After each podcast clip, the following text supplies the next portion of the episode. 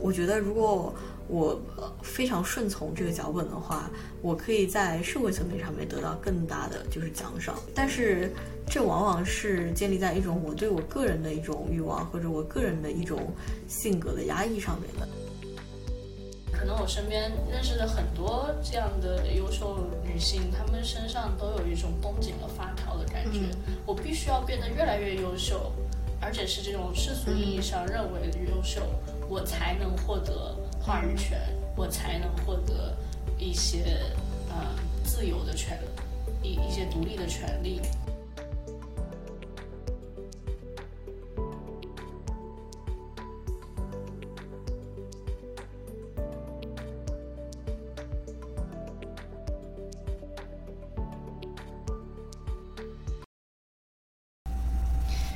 大家好，欢迎回到维里播客的女性漫谈第二期。大家好，我是英如。今天呢，我们将继续邀请 Shirley 和我一起来讨论社会层面的女性身份。我们将讨论社会建构下的女性气质和生命体验是什么样的，而这样的身份又带来了哪些在职业和个人成长上的挑战。同样的，我们当然不希望这是一期太过学术的讨论，希望能够将自己的生命体验结合理论的观点进行思考，也邀请在听的你们一起参与这样的对谈。欢迎在评论区分享你的经历和体验。好，谢谢英如。呃，大家好，我是 Shirley，很高兴又可以跟大家在就是线上见面。嗯，啊，那关于这一期播客的话，其实一开始英如和我是这么想的。那现在我们女性其实有了更多的选择啊，那可能我们不用被囚禁在亲密关系啊，然后私领域啊等等这些呃比较狭窄的范畴里面，然后我们也希望去追求一些自己个人的事业，或者说在社会的层面中有更大的、更多的参与。嗯，但是在这个过程中的话，啊，身为女性，我们总是会面对各种各样或大或小的一些困境。那今天这期播客的话，就是我们希望可以一起来谈一谈这些困境，然后也来聊一聊，大家或许可以从哪些层面啊去改变这些仍然存在的呃困难。嗯啊，那就先讲一下我自己的背景吧。那我现在的话，在呃美国的一所大学，马上要呃从一个哲学硕士项目毕业了。啊，今年秋天的话，我将入读呃哲学博士项目。嗯，那可能这个我的背景就会不是特别的呃常见。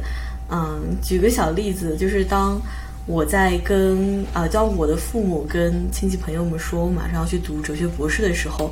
啊，很多人的反应可能就是啊，一个女生为什么要去读博士，或者就是说呃，哲学博士听起来就好像以后是找不到老公，没有办法嫁人的 啊，我就听到了很多这样的话。包括在拿到我的录取信告诉我爸妈的时候，我爸的第一个反应也是，OK，你现在就是呃学业有着落了，那你现在应该抓紧找一个好男朋友，嗯，然后稳定下来，这样的话你就事业爱情双丰收，那我们家长就放心了。那我在想，可能如果是呃一个男生，嗯，他当他拿到博士录取的时候，可能就不会收到这样的一种反馈。我不知道英如你在啊 选择读博的路程上有路途上有没有这样的话？我觉得你刚刚描述的就好像家长觉得你翅膀硬了，然后一边可以挂一个左翅膀是事业，右翅膀是爱情。但同时呢，对于女生来说，可能右翅膀的爱情比重会更重一些。就像我奶奶经常跟我说的。嗯，你这辈子吧，就是最重要的其实是找一个好老公，就像我一样。我说，嗯，爷爷确实是很好，但是可能，呃，我和奶奶那辈人或者是他个人的这个追求的方向，可能还是不太一样吧。但我确实能感觉到你说的这种，嗯，不管是家庭也好，社会上也好，对于女博士。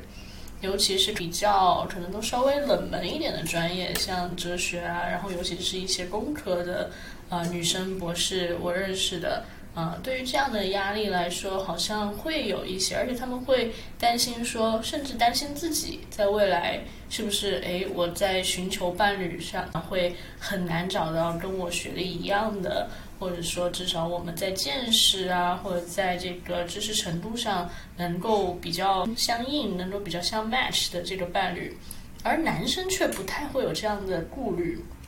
是不是因为在这个选择偶的过程中，可能男生总是在所谓的往下看，而女生总希望在往上看，会有这种这样的感觉吗？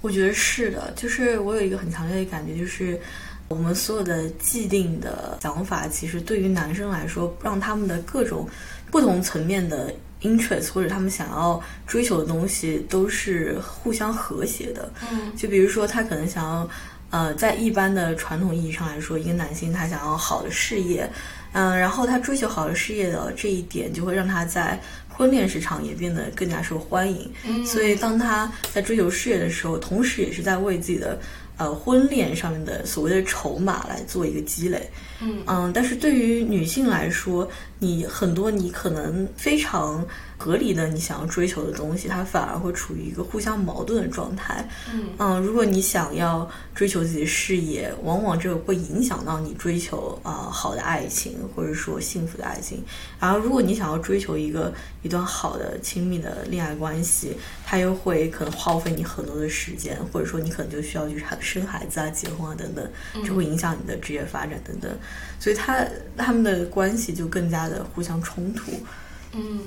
而且我还发现，是不是对于我们可能处在一个东亚社会里面，我们的社会时钟其实好像和欧美的社会时钟是不太一样的。当然，他们也会有要生小孩、要成立家庭这样的压力。但是，像比如说我们实验室里面的一些 senior lab mates，他们已经结婚生小孩，并且在怀孕期间就是自己跑完整个实验，然后就做这件事情，对于他们来说。虽然是很困难，但他们都有点习以为常了，就是这是一个很正常的事情。然后，如果有人选择，就是我就是一直单身，然后一直谈不同的恋爱，然后到我博士毕业也没有所谓的一种稳定下来，大家也不会有任何的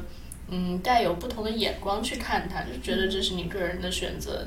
，That's you, this is me，就是我们各自有各自的生活。而在东亚社会里面，可能我们更想要去嗯。了解说每个人的生活是什么样的，你是否在按照我们这个主流的社会时钟去走，而非你自己的所谓的事业时钟或学术时钟。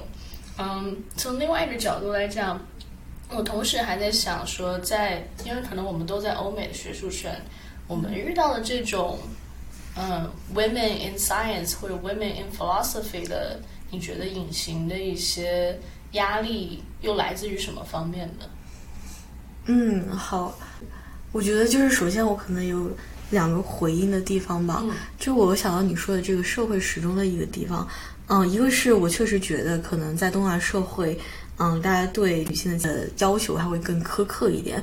然后，然后其次的话，我会在想，会不会这可能也跟社会福利制度的这种完善、呃健全程度有关？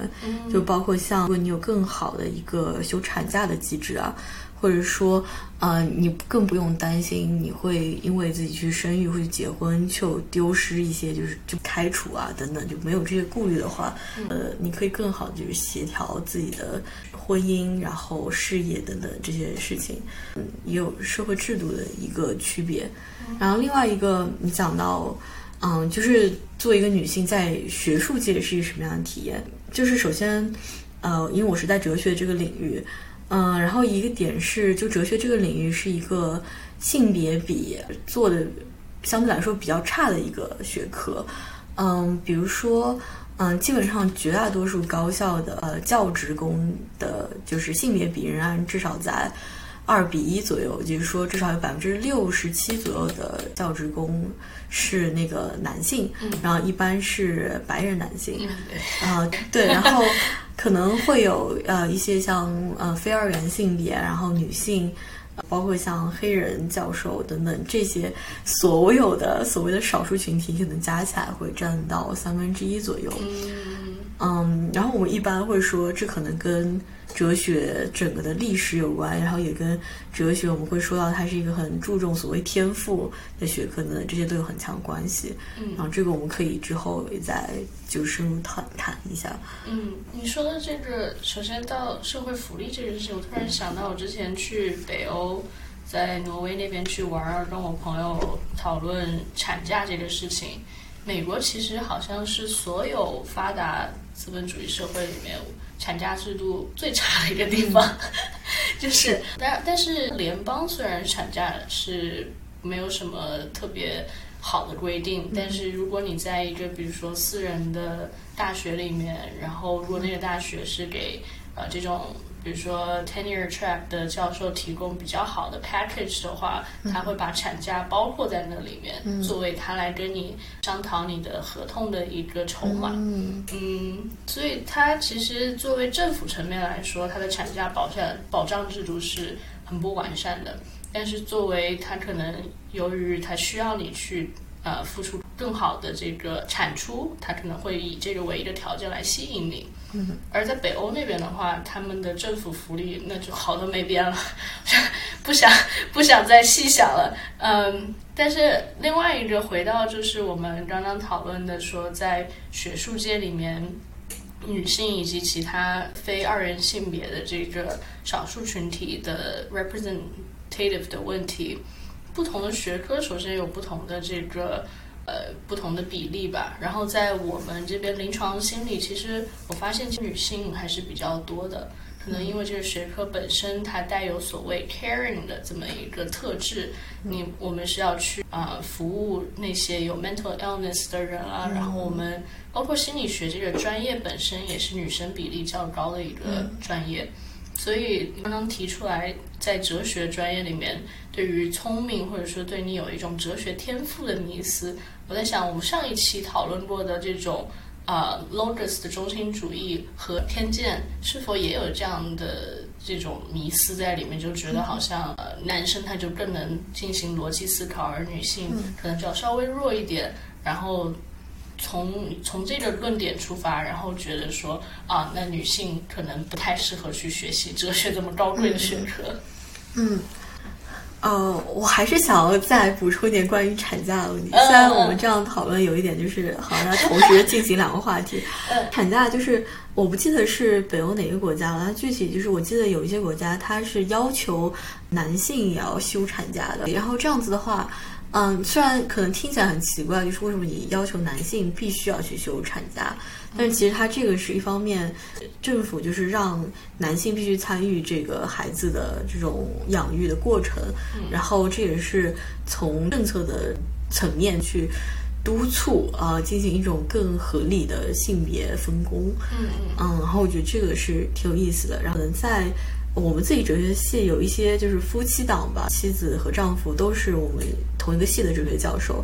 嗯，然后其中一对他们在这个女教授她生完孩子之后，呃，这个男教授他就这个丈夫反而更主动的，他可能减少了自己的 workload，然后他去选择去带这个孩子。然后包括我们的另外一位哲学教授还是男性，嗯，他是有两年就是没有上班。嗯，就是在家里帮自己的妻子带孩子，呃，可能这也是一些就是比较不那么传统的一些就是家庭分工。嗯，嗯，然后正好就是回到哲学这个领域，就是你刚刚讲到的，就哲学整个它对 logos 啊，然后对这种所谓的逻辑的强调，我觉得肯定是跟它现在的这个性别比是有一定的关系的。讲两个小例子，就是我可能我觉得这种联系它更多是来自于一些他目前已经在这个学科里面有很高的地位，然后有很高的声望的这一一批人，他们的一些呃刻板印象。嗯，比如说之前我去访校的时候，我就听到有一位呃比较德高望重的一个逻辑学教授，然后他他有一年他就开了一个高阶逻辑课。然后这个逻辑课里面呢，可能就本来就只有可能八个男生，呃，然后可能有两个就是女生在上他的这个课。这个课结课之后，他就邀请所有的。呃，男性学生一起去他家里就是吃饭啊，然后就一起就是大家 social，然后甚至他还说，我下一学期我会开一个额外的 reading group，就是工作小组，然后你们可以跟我一起，然后我们再继续探索啊这个高阶逻辑的一些问题。但是他根本就没有去邀请这两个女生，这个后来这件事情就是这两个女生去学校投诉了，所以学校有给这个教授一个警告。但是就很显然你能看到，就是很多。呃，德高望重的人，他们自己的这些想法肯定是会影响到啊哪些学生愿意继续就是跟着他来学习这门学科。嗯，然后还有一个，我觉得可能也有一定关系的是，哲学这个学科它本身它很强调所谓的争论。啊，然后包括我们在平时系的活动啊，比如说有嘉宾来做演讲，啊，他们 present 完自己的工作之后，大家都会问一些听起来非常批评性的问题，嗯，然后你就需要不断的去回应别人对你的这种批评批评，嗯嗯，那我有一个好朋友，他可能就是非常不喜欢这样的环境，所以他就决定了自己不想再学哲学了。然后她也是个女生，她就跟我说，她就更喜欢像比较文学或者英语系，因为在这样的戏里面，好像大家过去之后只是很平等在分享自己对一个文学作品的见解，而不用去探究哦谁的见解是更好的。嗯，哎，你说的这个，其实我因为我本科在一直在教育学院，然后。嗯，虽然我也 double major 哲学，但是整个我在课堂上讨论的氛围也好，其实大家还是比较都会给你鼓励啊，点点头啊，然后不管你说的啥，基本上其实好的地方是在于，不管你说的啥，你都能在大家的点头和鼓励中获得非好非常好的正反馈，然后从而去提高你自信心。然后让你去做的更好。那如一部分人是这样的，另外一部分人就是，如果你获得这样的，如果你没有获得这样的 challenge，你可能一直都不知道我到底真实的水平在哪里。嗯嗯，是否在所谓的 feminine 的女性气质里面有一种避免冲突的倾向？嗯我在想，当我们讨论 feminine 这个女性气质的时候，我们更多会讨论说，这个人很 caring，她很温柔，她很善解人意，他很懂得为他人着想，但没有任何一个气质是 confrontational 的对抗性的气质。嗯嗯，像我刚刚给你做的那个呃 Benz 的 sex 呃 sex roles identification 的那个 inventory，就是嗯来看一个人你对自己的这个 masculinity 和 femininity 的这种性别气质的占的百分比大概是多少。嗯，而你明显就能看出，在他描述 masculinity 里面的这些词语 assertive、aggressive、confrontational，对于女性 gentle，、呃，这个 caring，或者是一些比较可能温和的这种词语，嗯哼就是你明显的能感觉到有这样的区别。所以我在想，然后这就到一个可能另外一个问题啊，就是说我们的呃 self-identified sex role 和我们的 biological sex role，它不一定是必须要相对应的。嗯嗯，比如说，其实有时候我觉得你的思考是很清晰的，然后当你在面对一些 challenge 的时候，你也可以去 hold your ground，然后去一条条的分析，把它抽丝剥茧的呃去把它梳理出来，一条条地去去反驳，或者是去坚持住你自己的立场。而更多有的可能更偏嗯我们所谓的这种嗯 avoidant 的这种比较 feminine 的气质的人，他可能会选择我不想要这样的冲突，就像你刚刚描述那位同学一样，我不想要这样的冲突，我希望大家都在一个平和的氛围里面，两种都没有错，只是两种不同 approach 世界的方式。是，哦，我觉得你说的这个很对。然后你刚刚提到说，是不是我们在女性我们所谓理解的女性气质当中，她们往往就会说女性是更不喜欢冲突的。嗯就我觉得我们是就是在社会层面是会有这样的一种印象，嗯，但是我其实我也在想，就是嗯，其实我们很难说到底是女性。更不喜欢去冲突，还是说，当女性在跟人进行这种对抗性的交流的时候，女性会更加的被 punish，就是她会受到更强烈的批评。然后正因为你从小发现，当你跟别人就不是吵架就争论的时候，因为你是女性，你更容易被被批评教育。慢慢的，我们就学会了说，OK，我们不想要去进行冲突。所以这可能反而是因为我们常常受到负面评价。嗯、然后这个的话就让我想到啊、我之前看过一个一个研究，它应该是二零一零年代一个耶鲁的一个心理学家，他们做一个就是调查，然后这个名字叫做 Can Angry Woman Get Ahead？这个研究在职场的这个环境中，当男性和 versus 女性他们在表达自己的愤怒的时候，他们会获得什么样的评价？然后这个研究呢就发现，当一个男性员工在就是工作中表现出愤怒的情感的时候，往往大家会觉得哦，这个人很有领袖气质，或者说这个人很负责，他很对自己的就是工作非常上心，然后大家会给他非常正面的一个反馈。但是如果一个女员工她在职场中她表现出这种愤怒的情感，明明是同样的情感，但是大家会觉得她非常的不负责任，或者说觉得她太情绪化了，然后就没有办法很好的就是完成一份工作。嗯，所以我觉得这个研究它非常有意思，就告诉我们，正是因为可能潜移默化的，我们发现不同的性别表达出同样的情感，会收到不一样的反馈，慢慢的也建构了这种哦，女性想要我们 avoid 就是回避冲突的这样子的一种行为模式。嗯，对对哦，你说这个和嗯之前看到的这个性别图示理论，也就是 gender schema 的 theory，嗯，他讲的这种我们到底是怎么去构建自己的性别身份的一个一个关系，就是它分两个层面，一个是 subordinate，一个另外一个是 your own sex。然后在 subordinate 层面，其实就是这个社会是怎么去建构不同性别它应该是什么样的行为模式、什么样的说话方式、什么样的情绪的散发和接收的这个模式等等，他已经把这些事情已经 categorize，已经给你分好了。而 a person's own sex 的这个他自己的性别其实是在不停的接收外界给他输入的信息，包括你看的电影。啊，看的广告，然后读的小说里面对于男性和女性角色的 portrait 是什么样的？嗯，然后你听到的家长去讨论的说，哎，那个男生怎么怎么样，那个女生怎么怎么样？然后其实你听到都是一种 gender 的 narrative，在这些 narrative 里面，你慢慢长大，慢慢去吸收这些信息，然后再根据你自己内在的 internal。的这个 schema 慢慢形成，其实 schema 一种你动态的和外界进行互动的一个模式，因为你同时有输出也有接收。那当你输出的时候，你会收到反馈，然后根据这个反馈，你会调整自己的下一个输出。就慢慢的，我们在这样的一个和社会信息交流的过程中，去构建说啊，我到底应该是一个什么样的性别身份，才能在这个社会中生存下去？嗯嗯。而你刚刚说的这个，就是在工作场合中，可能就是这样的一个慢慢人进行社会化的过程，嗯，社会化到呃内心的同质化，从 socialization 到 internalization 的这么一种一种 process 吧。嗯，我个人是觉得，当我去从这个角度思考的时候，然后再反思我自己和他人在互动的时候，比如说我我很难。跟别人 say no，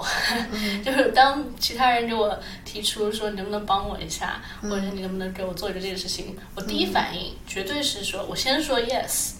然后这是这是我可能更小的时候的反应，因为我觉得啊我怎么能说不呢？就是我好像没有接受过这么一种说不的训练，然后慢慢长大我就会去反思说，哎，为什么要那么快的答应这些事情？那我是不是应该想，我答应了，我能不能做得到？我是不是 stretch myself too thin，让我自己做太太累的事情，才能去达到这么多人的期待？但是我好像就已经习惯了要满足于他人的期待，甚至提前一步猜到他人想要我干嘛，然后我就提前给他做好了，甚至会有一种这样的感觉。我不知道你有没有这样类似的。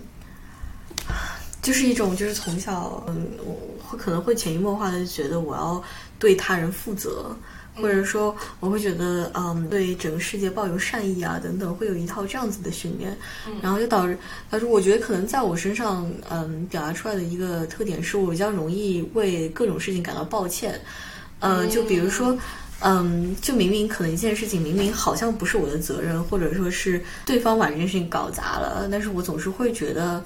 嗯，是不是如果是是我是我导致对方没有做好？就虽然可能在，我觉得可能这个还是会在亲密关系当中就是表现的更明显一点。不管这件事情本身是谁导致的，只要看到对方他好像很伤心，你就总会觉得可能是我有一定责任才让对方感到伤心。那我觉得这可能也是一种嗯很性别化的从小就是锻炼起来的一种思维模式。嗯，然后你刚刚讲到这个 schema 的这个东西，其实我感觉它好像就是一种一种社会脚本，然后就是这个剧本已经在我面前了，然后我现在可能我自己要做的一个选择就是我要多少程度上面的遵循这个剧本去去扮演我的人生，嗯。嗯，然后这让我想到，就我自己可能会经常感受到的一种一种张力。我觉得如果我呃非常顺从这个脚本的话，我可以在社会层面上面得到更大的就是奖赏，但是这往往是建立在一种我对我个人的一种欲望或者我个人的一种性格的压抑上面的。嗯，它或者说它可会影压迫到我的一些的个人自由，所以就是这种个人的追求和社会渴望我是什么样子的这种张力，它就会往往显得非常大。嗯。嗯，我不知道你会有这种感受吗？从社会和个人，我觉得这是一个永恒的张力吧。但我同时在想说，所谓的这个社会期待，会不会有一部分也是我们想象的？嗯就是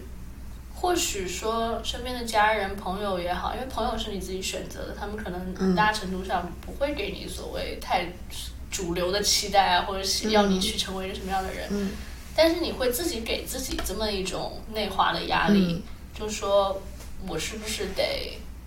得这样，得按照这个社会时钟走，我才是一个正常的社会公民，或者我才能更融入这个社会。我会不会显得跟这个社会格格不入？嗯那这样我这样的我是不是又比较孤单？嗯 就你感觉一个人好像在走这这么一条路，然后，嗯，当然每个人都有这个社会和个人之间的挣扎，但有的时候是不是说我们由于想象的这个未知的社会期，因为社会期待并不是一个成文的东西，它是不不成文的，它可能有时候就是一些潜规则，会有一些。呃，你需要很敏感才能去体会到这种细微方面的期待，而通过个人的想象，我们把它放大，从而产生这样的焦虑，去怀疑自己，我是不是在走正确的道路？嗯我做的事是不是值得的？这是不是我该成为的人生？嗯，所以我在想，这种个人给自己去施加的压力，是否本身也是对自己的一种不能说霸凌，但是对自己的一种束缚呢？嗯，是我感觉是这样，就是可能我们会无意识的，就是把很多外界的东西内化了，嗯，然后内化了之后。嗯，这些标准，我们自己就在成为那个在强迫实行这套规则的那个人，嗯就有点像是，而且这一点很有意思的是，可能并没有一个确切的外部的人，他在二十四小时的观察你的生活，嗯、但是正因为我们把这个东西内化了，就是我们就在我们自己是二十四小时就跟自己待在一起的，嗯所以就会变成一种二十四小时的对自我的监视。嗯嗯嗯就像 Jeremy Bentham 的那个。啊，那个监狱，一个人站在中间，然后那是一个圆圈的监狱，然后你二十四小时都会感觉有人在看你，对，呃，给自己就是站岗 放哨，自己给自己放哨。是 对是是是会有这样。然后，但我是，但是我在想，就是你这个让我想到，就可能为什么说朋友圈或者说 support group 非常重要？就确实，你刚刚讲到说，嗯，当我们自己能够选择自己的朋友之后，如果我们有一个好的 support 的，就是互助的网络的话，我们很容易比较能够容易打破这种所谓的外在焦虑。然后这个其实也有一些实证研究，它会支持这个论点。我好像具体记得不是很清楚了，但是我记得就是在好像是在印度的一个呃村庄里面，他们做了一个实验，当地的女性其实之前都是一些农妇啊、家庭主妇啊，她们就不会参与当地的政治，然后他们就分了两组，然后在实验组的话，他们不仅就是鼓励当地的女性就是参与政治，他们还把当地女性放到一个只有女性的这样的一个环境当中，让他们可能十几个人每周有这样的机会互相讨论，能在他们自己的全女性的环境里面先去模拟参与政治，然后在另外的一个对照组里面，他们就没有这个全女性的环境，嗯、而是我们给你很多就是政治知识的这种学习，然后让你去参与。那么他们的结果就发现，只要你有一过一个就是全女性的这样的一个环境，你就会变得勇敢很多、大胆很多，你就更加愿意去参与这些所谓政治这样的所谓的一般来说是男性的，嗯，就是事业了。嗯，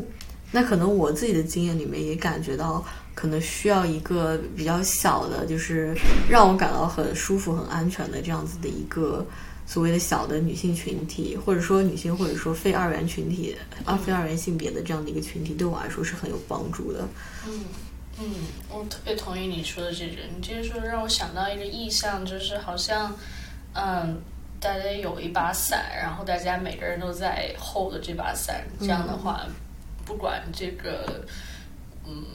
暴风雨来的多么猛烈，我们可能都一直在。撑着同一把这样的伞，然后在这把伞下一起避雨的这种感觉，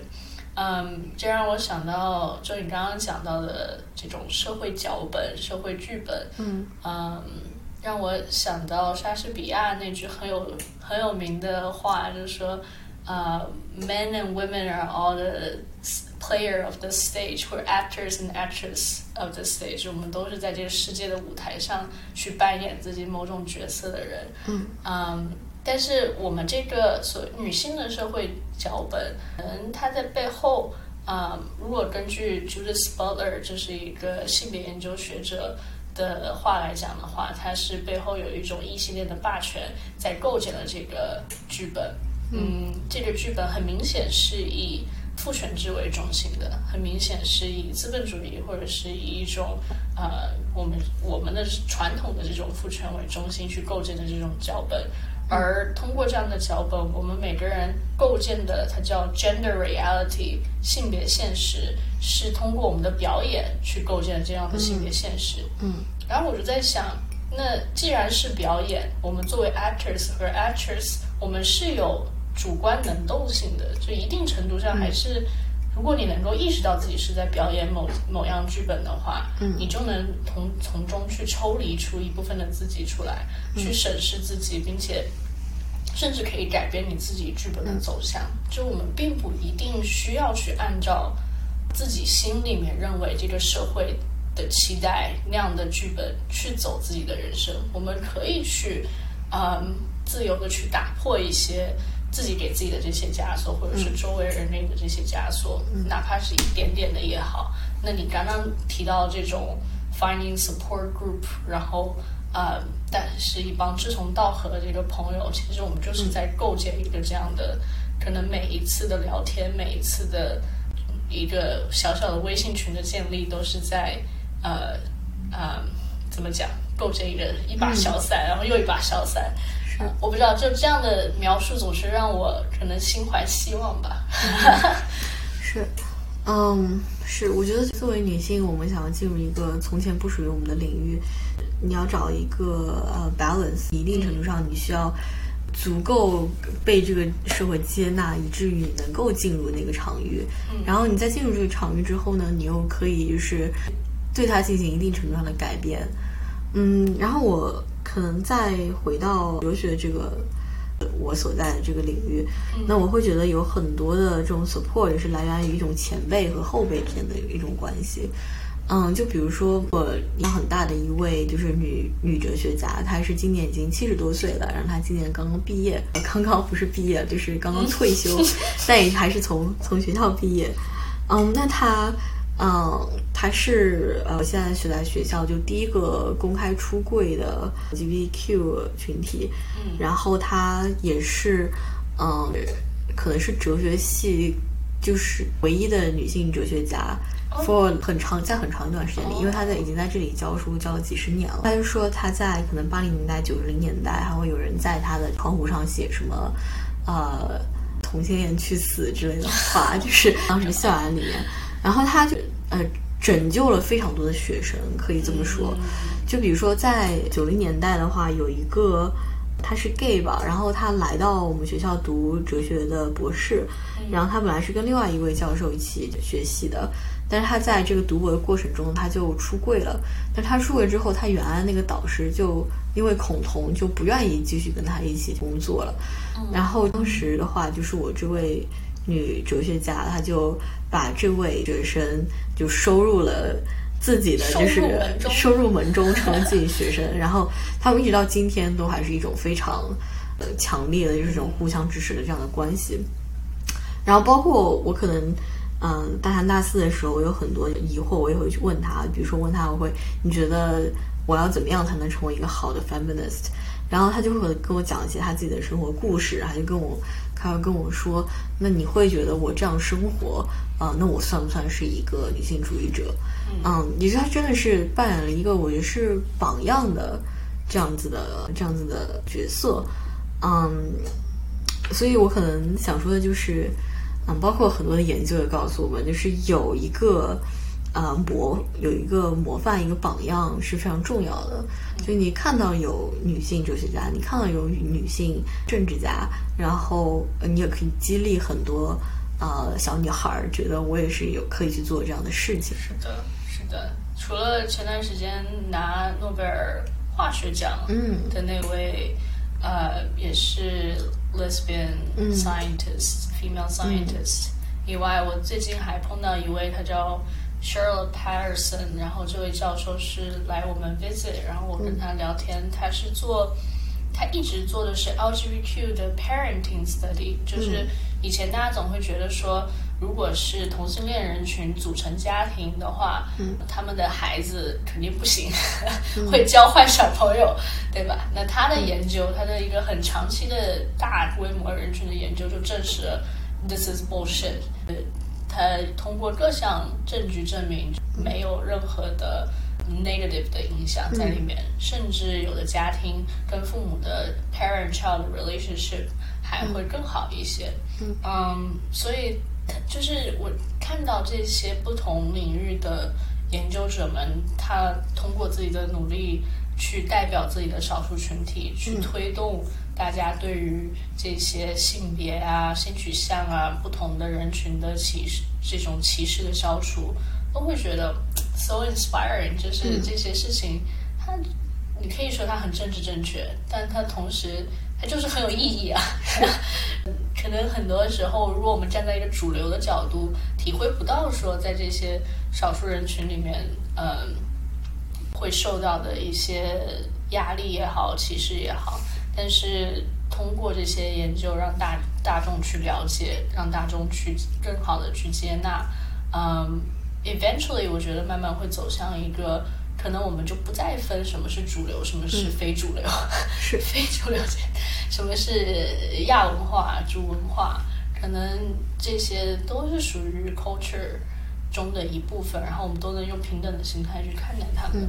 这个还是很有意义的。然后说到 mentor，其实我的我整个实验室全部都是女性。然后在我们实验室里面，我经常能够感觉到这种女性互助的力量。嗯，不管是从非常实际的方面，就是如果有些技术问题问学姐什么，他们都非常乐意帮忙。以外，啊，我从来没有感觉到过有一种，就我们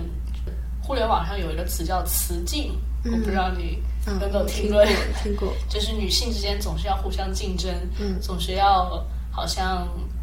，I don't know，为了一个男性然后扯头花什么什么这种描述的，但是没有。我觉得近几年，尤其呃，在中文互联网上也慢慢的有这种 girls help girls，对，然后女性之间互助，呃，团体的力量等等这些的群体的或者是这种。话语的涌现，我觉得他在慢慢的改变这样的一个一个叙述的方式，让我们看到，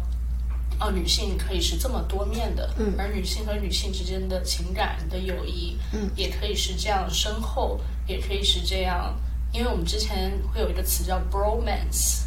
指兄弟之间、男性之间的这种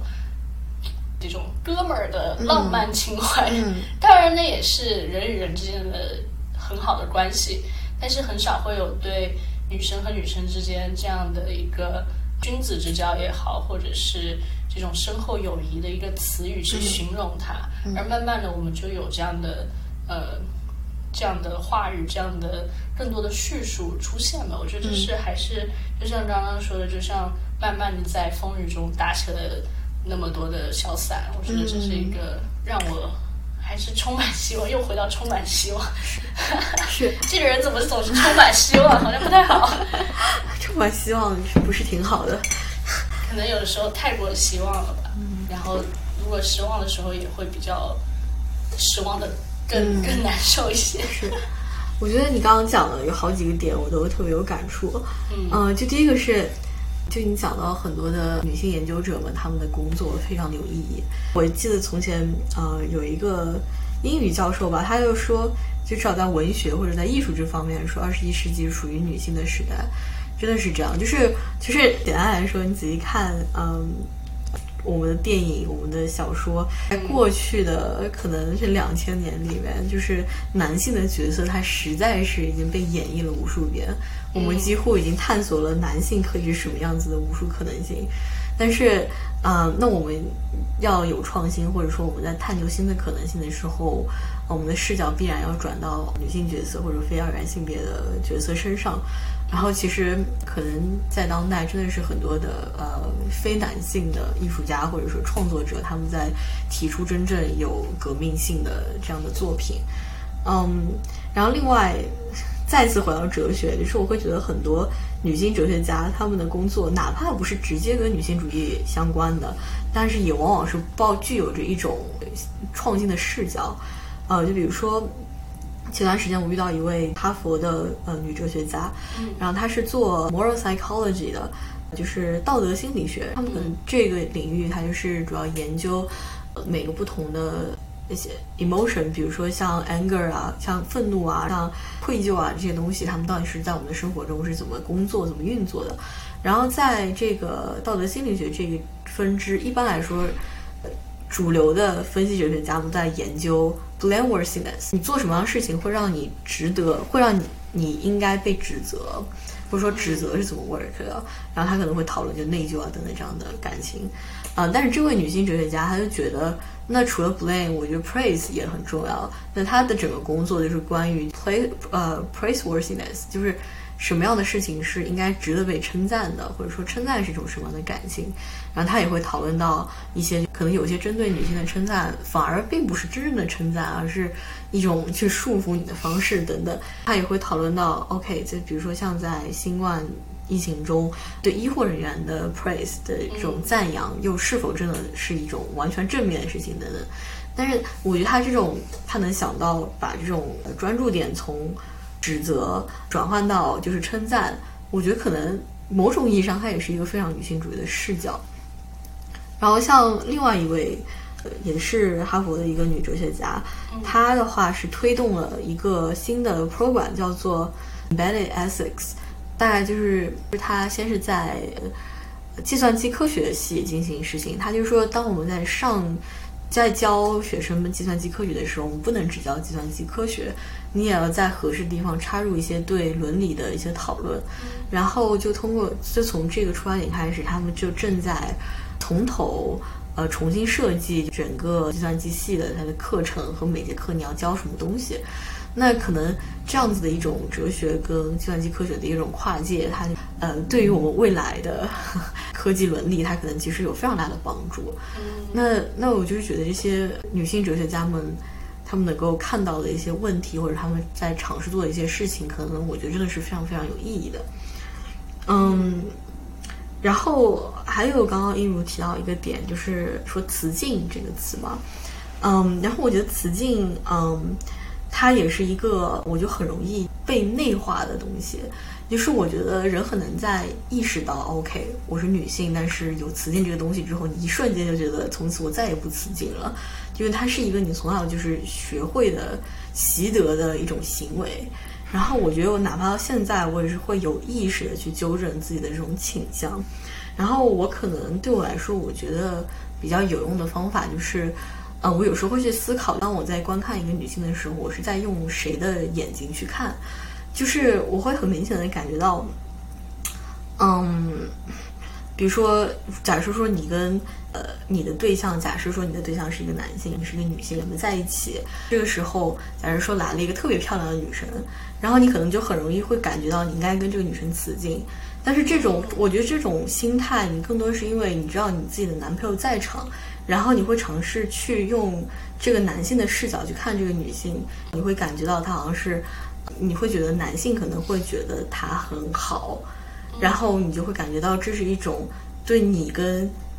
你男朋友的关系的一种一种威胁。但是我这种情况下很明显，其实你是在用别人的眼睛看这个女生。但是这个时候其实很简单，你只要把这个视角，就是你要把自己的注意力放到自己身上就可以了。就是我用自己的视角，我用自己的眼睛去看这个女生，就我也会，我也觉得她很美丽。但是正因为这种美丽或者这种欣赏，或者说这种这种判断是属于我自己的，所以它没有那种那种异化的让你感到不舒服的感觉，反而你就单纯的就觉得，哦。好好好的人，或者说好美的人，或者说我也我也很想就是跟他说话之类的这种感觉。我觉得就雌竞就是在一个社会层面上一种，嗯，习惯性用他人的眼睛去观察女性的这样的一种一种心态。嗯嗯，然后我觉得可以通过这种注意力的一种一种转换去，啊，视角的转视角的转换去就是，呃。就 fight against 这种内化的东西。嗯嗯，这个很有意思，因为从我的角度，我感觉我 就是很欣赏。嗯，但是当有一个，比如说第三人在场，嗯，或者说当你尝试带入一个男性视角的时候，嗯，你看这个人的角度都会不太一样。嗯，然后嗯，可能回到刚刚我们还提到过，就是你说的这些所有的。很优秀的女科学家、女研究者、女学者，他们的这些不同看问题的视角，怎么去，比如说可能填补了学界的一些比较 male dominant 的视角的空白，嗯，但是我却觉得我遇到了这些非常多的女性大佬，嗯，就是越大佬，感觉他们越谦逊，呃，当然所有大佬可能都有这样的特质吧。但可能在女性身上，是否有一种这种，嗯，我很难觉得自己，嗯，就像我们之前会经常提一个词叫“普确性”或者“普通确自信”，这个这个 phrase 这五个字放在一起，你会感觉对男性的杀伤力和对女性的杀伤力是不完全不太一样的。嗯，对于女性来说。其实是很难达到一个普通却自信的状态，而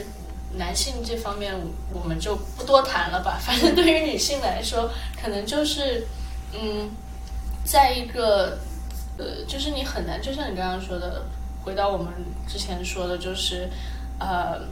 总会去道歉，总想要去呃 say yes 而不是 say no，总是。很难给自己建立一个 boundary，嗯，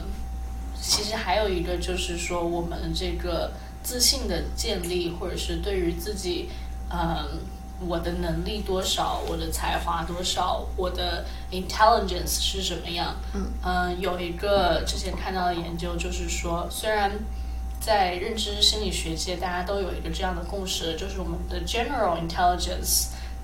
可以被 measure general intelligence，女性和男性是没有什么区别的，嗯，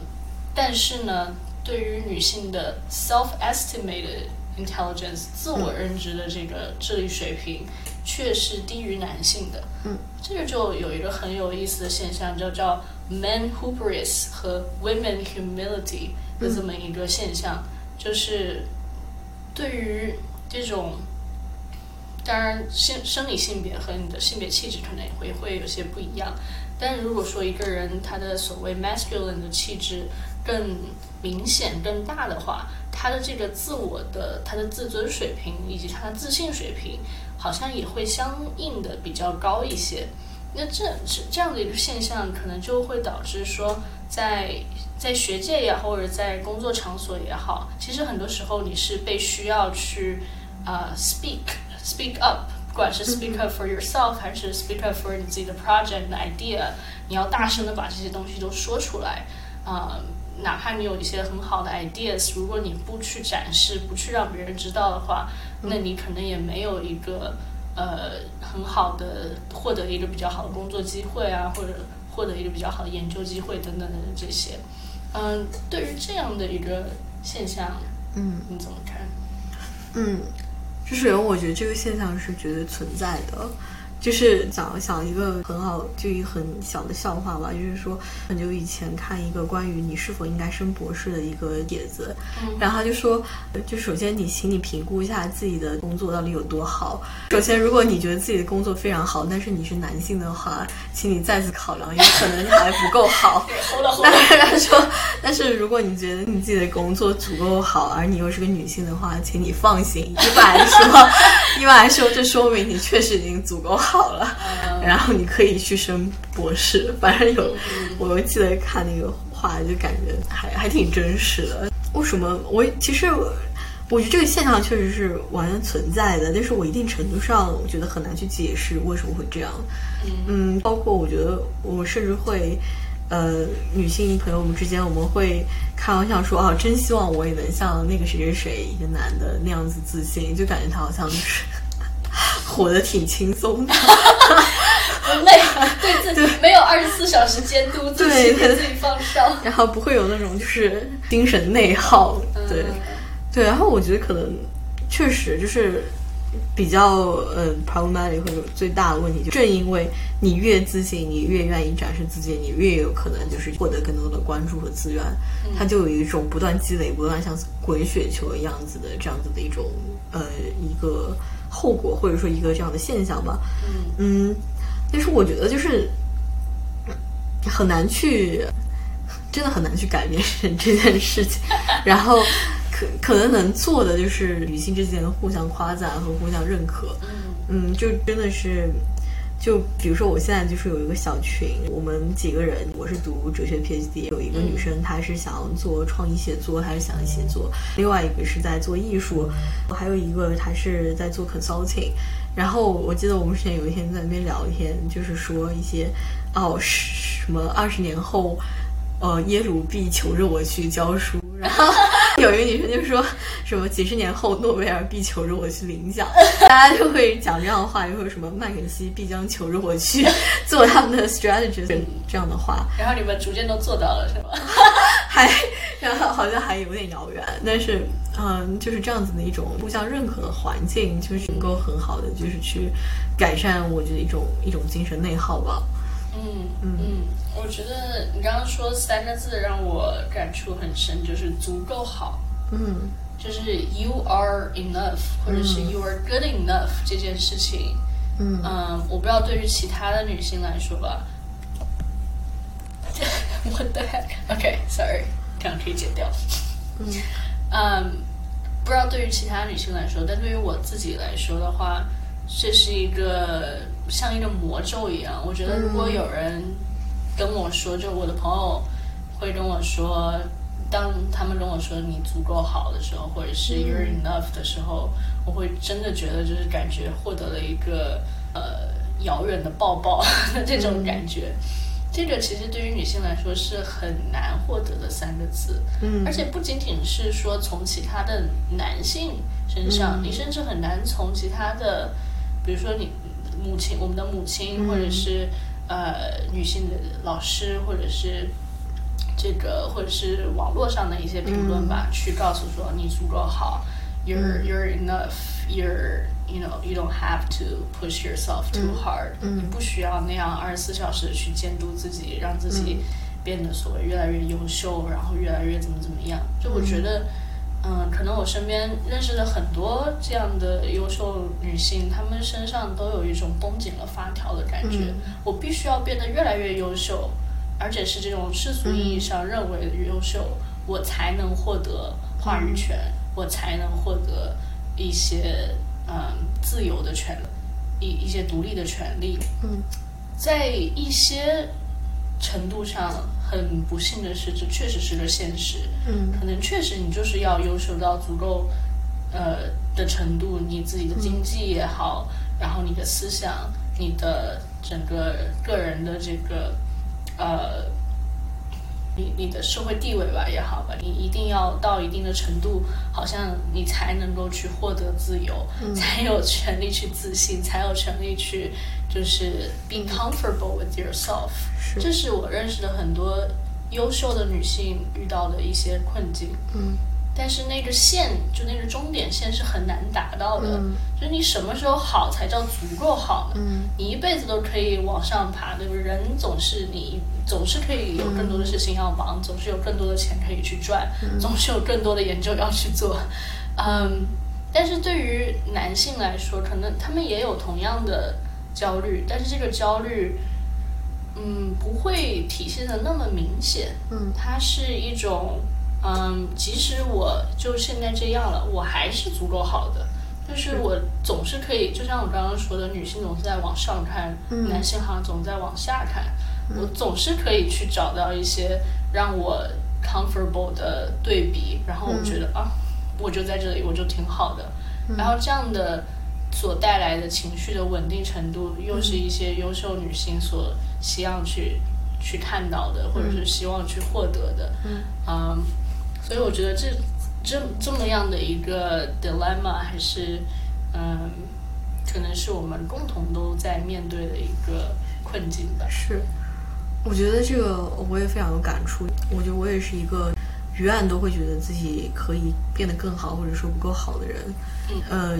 一定程度上，我觉得这跟我从小的父母的教育也有一定的关系。嗯就我印象特别深的一点就是，在我很小的时候，可能小学的时候就考一百分，然后考一百分，我就觉得我应该得到奖励，我已经考一百分了。但是我爸妈的态度可能就会说，哦，好好学习，然后拿好成绩是你应该做的，所以你只是做到了一个你应该做的事情，就是你为什么要因此而得到奖励呢？额外的奖励，对啊，就哎反反而如果 OK，如果你这次考了一百分，然后你下次没有考一百分，反而是是是你做错了事情，因为你退步了。嗯，所以可能我感觉自己不够好的这种心态，虽然后来我就性别元素可能会有更多，但是可能在很小的时候的这套思维逻辑是在这种非常东亚式的这种教育体系里面，嗯、诞生的。嗯嗯，然后我觉得你刚刚讲的这种两种思维逻辑，它更像是一种，我我我觉得我会预设，首先我是不够好的，然后只有我，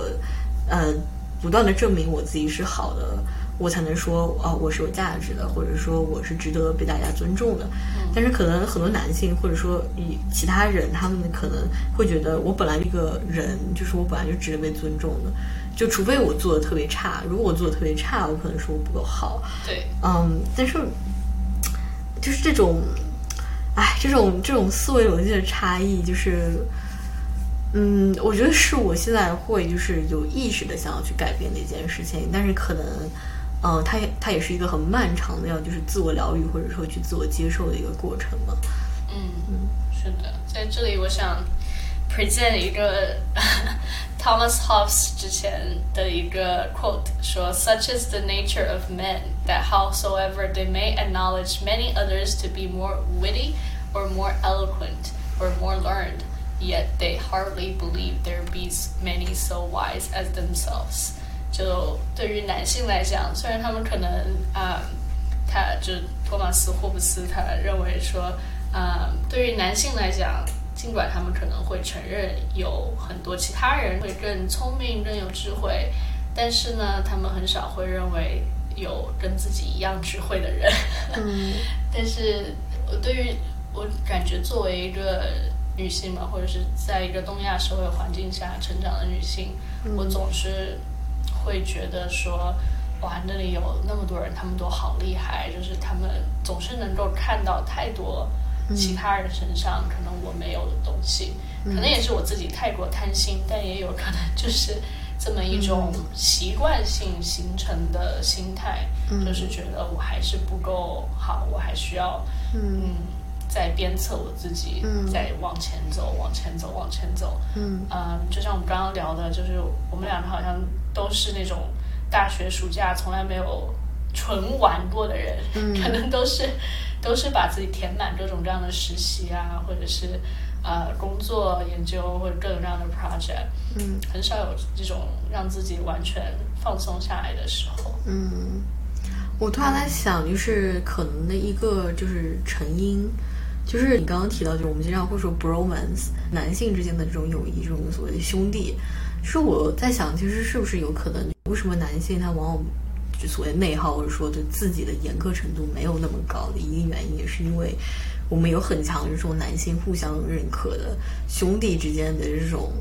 来自于你所谓的兄弟的这种认可和尊重，可以建立一大部分的，呃，你这种就是被尊重，然后被认可，然后被接纳的这样的一种需求和自信。那，就是而且可能非常令人痛心的一件事情，就嗯，在这种男性建立友谊的这种过程中，往往女性会变成一个工具。这种我觉得这行唱是在所谓的 bromance，它。在嗯比较 toxic 来讲的话，可能就是通过像谈论女人啊，然后像建立在一种 OK，我们比这些女人强，或者女人是可以被我们随意谈论的这样的这种 talk down。对对，在这样的行为中建立起一种对互相的认可，然后你会觉得 OK，已经有足够多的人在接纳我了，那我可能就不需要就是从别的程度时刻的感觉到哦。如果我不不怎么怎么做，我就不会被其他人接纳这种感觉。不过如果这么说的话，就可能又回到我们一开始说，就是女性帮助女性的这种就是互助的网络，就可能在这个意义上非常的重要。嗯嗯。然后我可能在这里还想到说，嗯，为什么我一直来说还是非常鼓励，就是女性必须要去拥有就是家庭生活以外的生活。虽然当然就是说。相夫教子啊，做家庭主妇也是一个应该被尊重的，然后个人自由的一个选择。但是我还是可能我自己私人私信来讲的话，我会觉得人需要有各种不同渠道的社会生活，然后你有不同从不同渠道获得不同的尊重和认可，然后可能这种和尊重和认可的话，才能够让一个人真正的就感觉到自己有一种尊严。而你不会觉得自己的价值感的完全来源都必须取决于。我的丈夫是否夸赞我，或者说我的孩子是否就是爱我等等。嗯，对，就像我们经常说一句俗语：“不要把所有鸡蛋放进一个篮子里。”嗯，当你把所有的精神上的所需要寻求的认可和支持都放在一个人身上，也不一定是丈夫吧，或者是孩子，或者是父母，或者是某一个具体的人。那都是非常危险的行为。嗯，呃，如果我们能够 even out 我们的这些寻求社会支持的方式，然后给自己建立一个像树根那样盘中呃盘根错节的那种纵深的网络的话，对于自己的这么一种社会上的身份认同的需求，然后自己的这种成长来说，都是会很有。帮助的就是你在不同的人身上都能吸取到不同的养分，然后你也能够通过这些养分去反哺给这样的社会网络，这样的一个社会网络感觉才是会呼吸的，它不是一个死的一个结，可能就我们说不要在一棵树上吊死啊，或者就这些俗语，其实它背后可能从这个角度去理解它的话，就是这样的一个意思。当你去。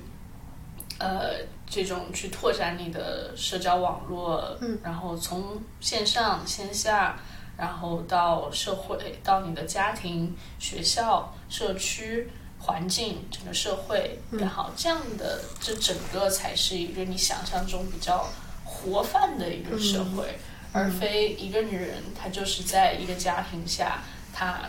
被绑在要么是孩子，要么是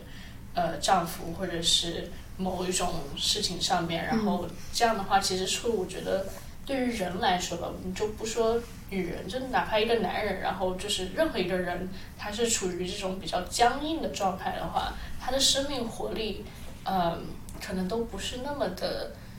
嗯，那么的 active，他是处在一种，嗯。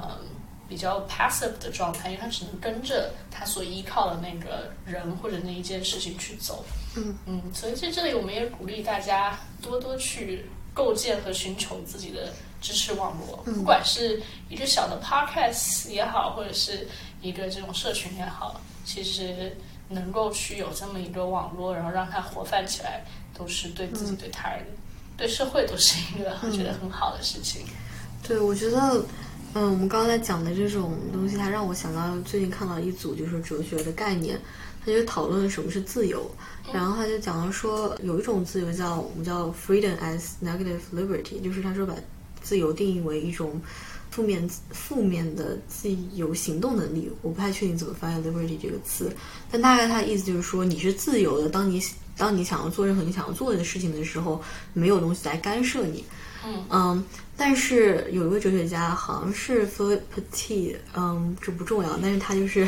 讲说，这并不是真正自由。他说，真正自由是 freedom as non-domination。就他说，只有说，当没有人或者没有什么物体，它能够对你有这种发号施令的权利的时候，你才是自由的。那他区分这两者自由这两种自由的一个例子，比如说像奴隶制，你就想到一个奴隶，他可能有他属于这个农场主。但是假设这个农场主就是一个大好人，然后他就是非常思想非常的开放，或者他就他就完全不需要自己的奴隶为自己做任何事，然后也不干涉自己的奴隶的生活。那好像我们用第一种 freedom as negative liberty 去看的话，这个自这个奴隶就是自由的，但是但是用 freedom as non-domination 去看，这个奴隶仍然不是自由的。因为他仍然处，仍然是以身份上是一个奴隶。假设明天这个农场主他改变心意了，然后想要说你你现在必须给我去干活，那这个这个这个 slave 这个奴隶他仍然必须去做。那可能还有相似例子，就比如说像。呃，可能几十年前的美国的一个就是家庭主妇，她可能甚至没有投票权啊，没有怎么怎么样。然后假设她的丈夫也非常爱她，让她做，让她说啊，你也可以出去玩，你可以做任何你想做的事情。她看似是自由的，但是她这种自由就维系于这个丈夫的好心或者这种丈夫的心意。一旦这个丈夫改变自己的想法，她仍然就是。呃，这个女人她所有的生活都会被完全的颠覆。颠覆。那那可能这有一点点像说，呃，像之前上野千鹤子在某个采访里讲到的，说有一种自由是向下的自由，你看似好像在做自己想做的事情，但一定程度上，也许你失去的是更广阔的某一种层面上的一种能动性。那。我觉得，也许我们在这里说的，也可以被理解为一种我们想要去追求这种，呃，你不受制于，呃，你更不受制于任何东西的这样的 freedom，而不仅仅是一种，呃，表现为我可以想做想干嘛就干嘛的这样子的一种自由。嗯，你刚刚讲的让我想到，呃，一个心理学上概念叫 psychological androgyny，就是，呃，心理的雌雄同体气质。就是当我们如果能够不被自己的呃 gender performance 这种性别的呃根据社会剧本所走的性别身份应该走的路所束缚的时候，我们可以有一种混合的气质，不一定每个人都必须要是你是男生你就必须是 masculine 的，你是女生你就必须要 feminine 的。而是我们都能够去看到两种不同性别气质中，我可以主动去选择、挑选，我可以靠近我喜欢的那种表达自己的方式，然后我可以去自由的把它展现出来，也并不会受到太多或者也不会受到他人异样的眼光的时候，是否这就是一种比较？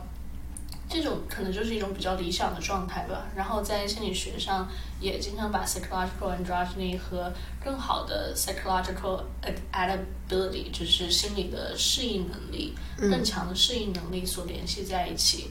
然后还有一个联想就是，我前段时间看的 Virginia Woolf 的那本书叫 Orlando。嗯，对，就是这个主人公 Orlando，他从一开始是一个男性嘛，然后他。经历三百年，他活了三百年，然后啊，到后面他慢慢变成了一个 gender expression 是女性的一个这样的 character，然后中间他所经历的一些心理变化、历史变化，然后他和周围人际关系的这些变化，我觉得在这个这个文学的虚构小说里面就非常的，因为他